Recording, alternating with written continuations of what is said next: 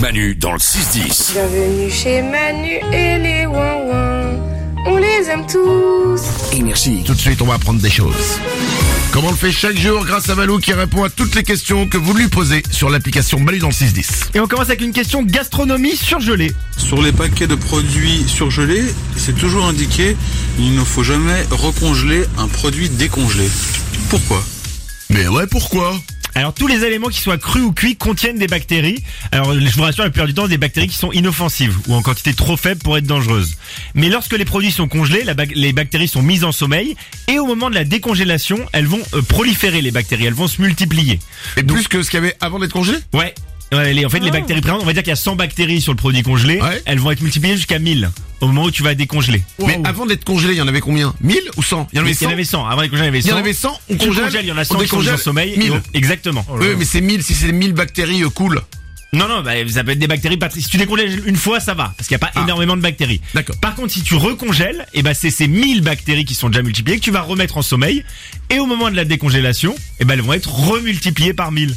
Donc ça va Oh. faire en fait des millions de bactéries au moment de la deuxième Et là, décongélation. et là, ça commence à craindre. c'est là, ça commence à craindre. C'est pour ça qu'il faut jamais euh, recongeler un produit décongelé. Et quand, par exemple, on est au supermarché et on prend des légumes congelés. Ouais. Mais on traîne un petit peu, on n'a Ouais. pas de sac isotherme, on arrive chez nous et c'est pas décongelé, mais euh, tu vois, c'est c'est moins congelé qu'au début. Alors, si tu, si tu recongèles, fais bien cuire le produit ensuite, puisque la chaleur tue, le, tue les bactéries. Ah. Et sinon, le, le mieux, c'est de le cons- consommer soit tout de suite, soit de le mettre au frigo et le consommer le soir même. Comme ça, tu ne recongèles pas, t'évites ce problème. Moi, j'ai pas envie de poivron ce soir. Et ben alors, fais au congélo alors et tu, co- tu cuiras bien. Ah, d'accord, ok, d'accord. Voilà. Ah, faut cuire aussi. Ouais, bah oui, il faut que... Ah bah oui, mange pas cru par contre. C'est chiant ton truc de cuisine. là. Bon, une- une autre question. Coco Lastico s'interroge sur un vilain geste. Pourquoi quand on fait un doigt d'honneur, c'est le majeur qu'il faut lever et pas un autre doigt Allez, bisous Bisous à toi.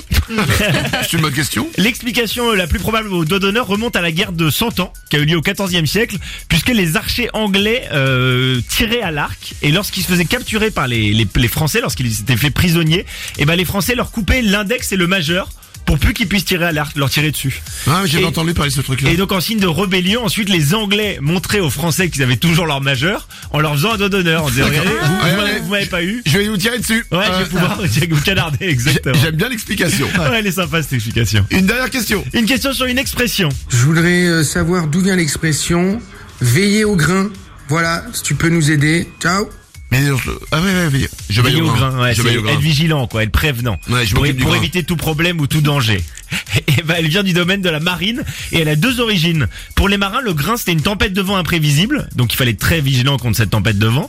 Et le grain, ça désigne aussi le grain de céréales qui servait d'aliment principal lors des longues traversées. Donc il fallait surveiller le stock de céréales, donc il fallait veiller au grain. Sinon on risquait une famine.